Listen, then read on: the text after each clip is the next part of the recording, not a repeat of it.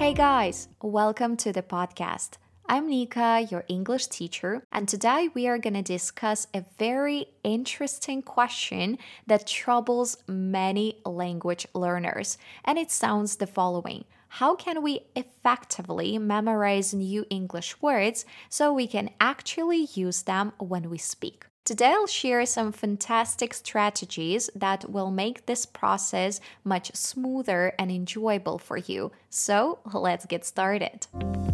Tip number one is surround yourself with English content. This is definitely the first tip I'd love to mention because even if you attend classes with the teachers twice a week and complete your homework, let's say every day or every second day, it might not be quite enough to get really a grasp or understanding of how language truly works. If you want not only to think in English but also speak it confidently, then you need to dive into English content. For example, you can read books that match your current level.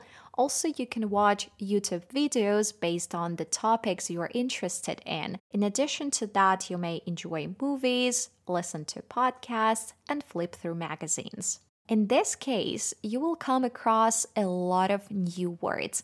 And the cool thing is that these words will appear in different situations. And this repetition in various contexts actually makes it easier for you to remember those new words. But please keep in mind that learning the language should be enjoyable, so you don't need to push yourself into reading or watching something you aren't interested in.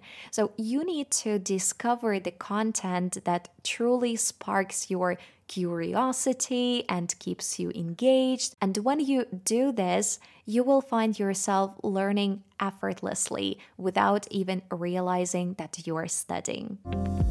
Imagine this scenario. You're watching a movie or a TV show in its original language, in our case in English, and suddenly a new word pops up on the screen. What do you do?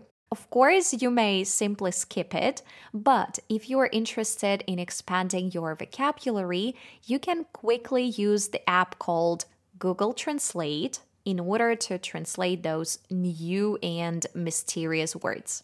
If you see that the word doesn't seem useful and you are struggling to imagine the situation where you would actually need to use it, in that case, you may feel free to skip it and just forget about it. And in the case, if the word looks cool and useful and it might be used in your spoken English in the future, then you can save it on Google Translate. So for that, you need to press a star button next to the word and it will be saved. After a movie, you might discover that you've collected around 10 to 30 new words and phrases. Of course, if you never open those saved words and phrases, they will obviously never stick in your memory. So, I have prepared a couple of useful techniques that might help you out in this case.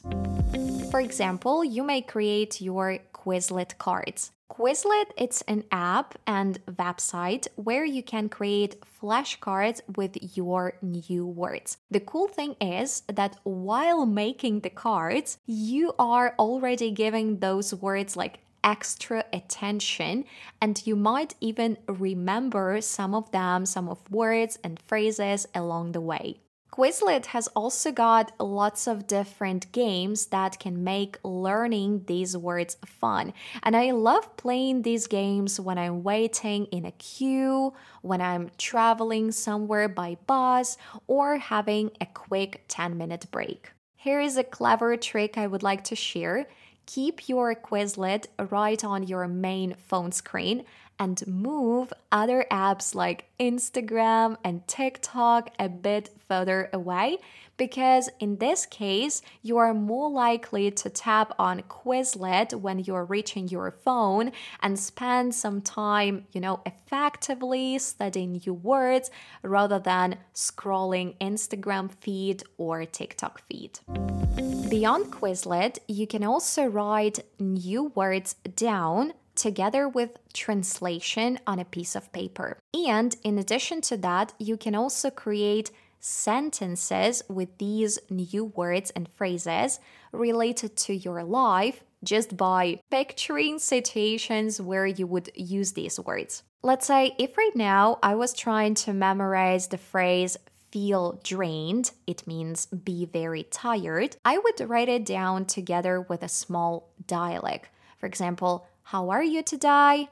Honestly, after a long working day, I feel drained. Then I would stick this piece of paper with 10 new words in front of a sink in the kitchen because I know that I spend there minimum 10 minutes every day. And while washing dishes, I can stare at those words, repeat them, and I can read also the examples out loud. In your case, you can stick the words also in the kitchen, in the bathroom, then you can also put them on the bedside table near your bed, or even stick those words to your laptop. And you can also use the wallpapers on your phone for remembering new words by heart. So, for example, write down the words in your notes and then take a quick screenshot and set this screenshot as your wallpaper. And every time you check your phone, those words will catch your attention.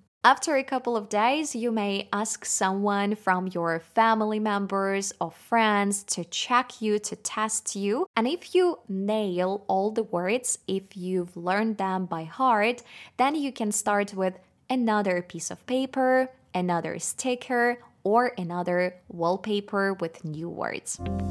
Here, I'd like to mention that memorizing new words is important, but what's more important is to repeat those words after some time. And in order to shift those words from short term memory into long term memory, you need to repeat them first of all after three days, then after a week, after three weeks, and after a month. And if those words are still hanging around in your memory after the whole months, then it means that they are pretty much yours forever.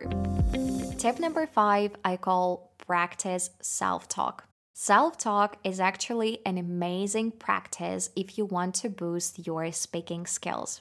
For example, when you are preparing a breakfast, you may talk to yourself about the plans for the day or any challenges that you are facing right now. And while having this self chat, you will notice the words that you lack and that you are missing in your vocabulary. And when you notice these gaps, you may check some needed words with Google Translate, and this way you will easily integrate them into your vocabulary because those words are connected to your life. I remember when I was getting ready for university in Lithuania, I used to practice self talk literally every single day. I would stand in front of the mirror, open some questions for a discussion from Google and answer them. And I also made an effort to use the words from my new vocabulary list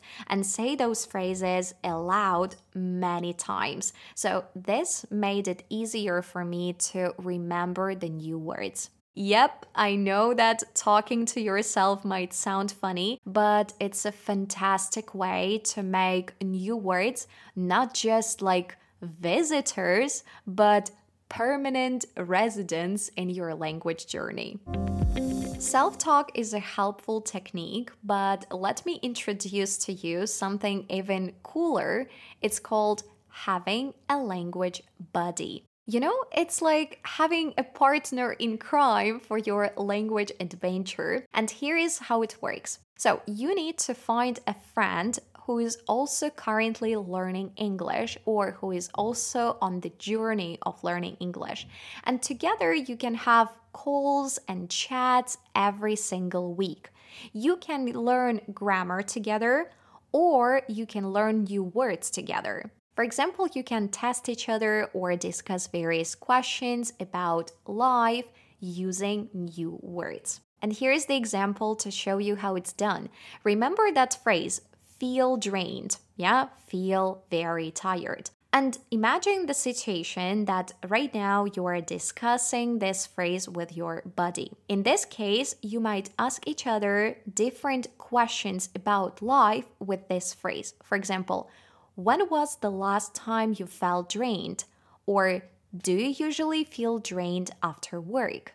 Now I'm learning Polish, and every time I encounter a new word, I share it with my friend. And then we discuss it, we discuss the situations where we could possibly use this word. We also come up with funny associations, and this way I easily remember those new words. There is another really cool thing that you can do every day is write in a diary. You know, when you write down what happened during the day, all those fun things, big things, and all the other stuff, you might come across new words. And of course, you will look for them, you will translate them, you will write them down. Maybe you will highlight them using colorful markers or colorful pens. And in this case, by doing this, you will easily remember those new words and you will, of course, expand your active vocabulary. No matter actually how many words you are trying to learn each day, if you don't use them, it unfortunately doesn't pay off. So, if English isn't part of your daily routine or professional life, then consider joining speaking clubs and language exchange clubs. These activities offer exceptional opportunity to connect with like-minded people, also engaged in cool and interesting conversations about life and various enjoyable topics and put into practice the words that you've diligently learned at home. And the more you talk with people, the easier it will be for you to find the right words in your collection of words. Okay, guys, so these are the ideas I wanted to share with you. Remember, it's really helpful to surround yourself with English content because this will help you remember new words quicker and better. And of course, you can also use different things like flashcards and apps. Just make sure to use them regularly so you can see the result. And of course, don't forget to talk to different people as much as you can. This will make it easier for you to use the right words in the conversations. Stay curious, guys, and stay open minded. If you need any help with your English journey, I'm here to assist you. For example, starting from September, I'll have some courses for different levels. And in addition to that, even right now, I run English speaking clubs every week. You can join any of these, and trust me, you will love learning English this way and you will feel proud of your progress. All the information about courses and speaking clubs is on my Instagram and Telegram. You will find the links in the podcast description. See you there. Let's stay connected and have a wonderful day. Keep in touch, guys. Bye bye. See you soon.